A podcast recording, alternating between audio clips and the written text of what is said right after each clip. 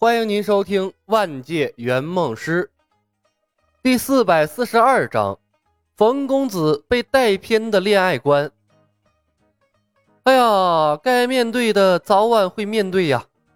李牧摇头笑笑：“怎么会？师兄是说话不算话的人吗？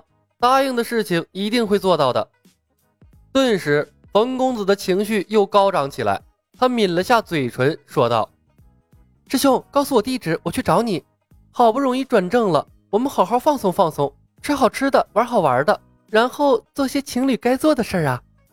视频中，冯公子是趴在床上的，他穿着一身宽松的居家服，纤细的小腿儿在镜头里一晃一晃的，关键性的部位散发着若有若无的诱惑。摆出了这样的姿势，这丫头绝对是故意的，耍心眼儿耍到师兄头上了。不知道师兄是坐怀不乱的真君子吗？李牧欣赏着冯公子完美的身材，笑道：“小芳，你过来找我太浪费时间了。如果你憋不住了，真想做情侣该做的事儿，我们可以去任务世界。以我们现在的能力，回诛仙和风云的世界应该都没问题。”冯公子终究是个女孩啊，脸皮儿还没锻炼的那么厚，被李牧调笑了一句，脸一红，换了个姿势。坏师兄，我才没憋不住呢。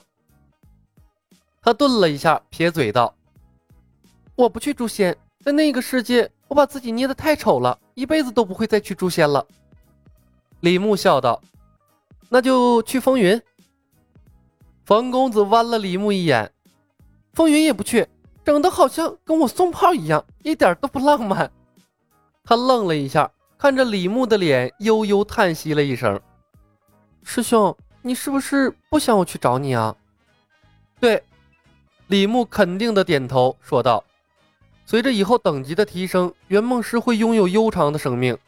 任务世界在一起，如果现实中还在一起，我会腻的。”冯公子讪笑了一声：“嗯，师兄说的对，要保持爱情的活力，不能一直在一起。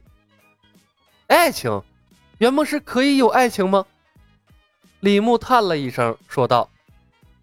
小芳，你做好在以后几百年甚至几千年的时间里一直爱一个人的准备了吗？冯公子在身后晃动的小腿陡然停住，他似乎从没考虑过这个问题，一脸茫然地说道：“我们可以活那么久吗？”果然，恋爱降智商。李牧摇摇头，笑道：“你把五卷天书练成，活个千八百年的已经不成问题了。”冯公子看着李牧，呆呆地说道：“师兄，这是你一直回避我的原因吗？”李牧回道：“嗯，算是吧。”冯公子委屈的直瘪嘴儿：“可是我还没谈过恋爱呢，感觉自己好冤的。成为圆梦师之后，别的男人我也看不上了呀。”李牧无所谓的笑笑：“那就谈一场好了，感觉腻了就分开。我们先把结果挑明。”到时候你不要伤心就好。你妹，钢铁直男。哦，好吧。冯公子幽怨地看着镜头里的李牧，轻叹了一声，感觉自己的感情路似乎从一开始就夭折了。他仿佛已经预见到了，他所期待的甜蜜恋爱，最终一定会沦为平淡，或者成为炮火连天的友谊关系。讨厌的师兄啊，骗骗他也行啊。看出来冯公子的兴致转为低落，李牧讪笑一声，转移了话题。小芳，亚当史密斯也成为一星圆梦师了，我们不能把时间浪费在吃喝玩乐上。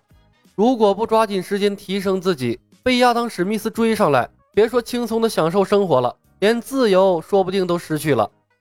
那也就是说，我们要一直马不停蹄的做任务。冯公子脸色一变，那样的人生还有什么乐趣？在不同的世界经历不一样的风景，不就是乐趣吗？李牧笑笑，无论从哪方面来看，都比在地球上待着有意思吧。师兄，你的下一个任务是什么？冯公子问。一个去新白娘子传奇世界帮人学法术，另一个去漫威世界帮客户加入银河护卫队。李牧回道。师兄打算选哪个？冯公子又问。新白娘子传奇。李牧道。我喜欢爱情剧，冯公子眼睛一亮，兴致勃勃地问：“师兄，我选什么技能？果然啊，这冯公子已经默认要和他一直组队了。李牧轻叹一声：“小芳，你的两个任务是什么？”冯公子愣住，弱弱的道：“一个是帮助客户成为蜘蛛侠，另外一个是帮助客户成为霍格伍兹学院的巫师。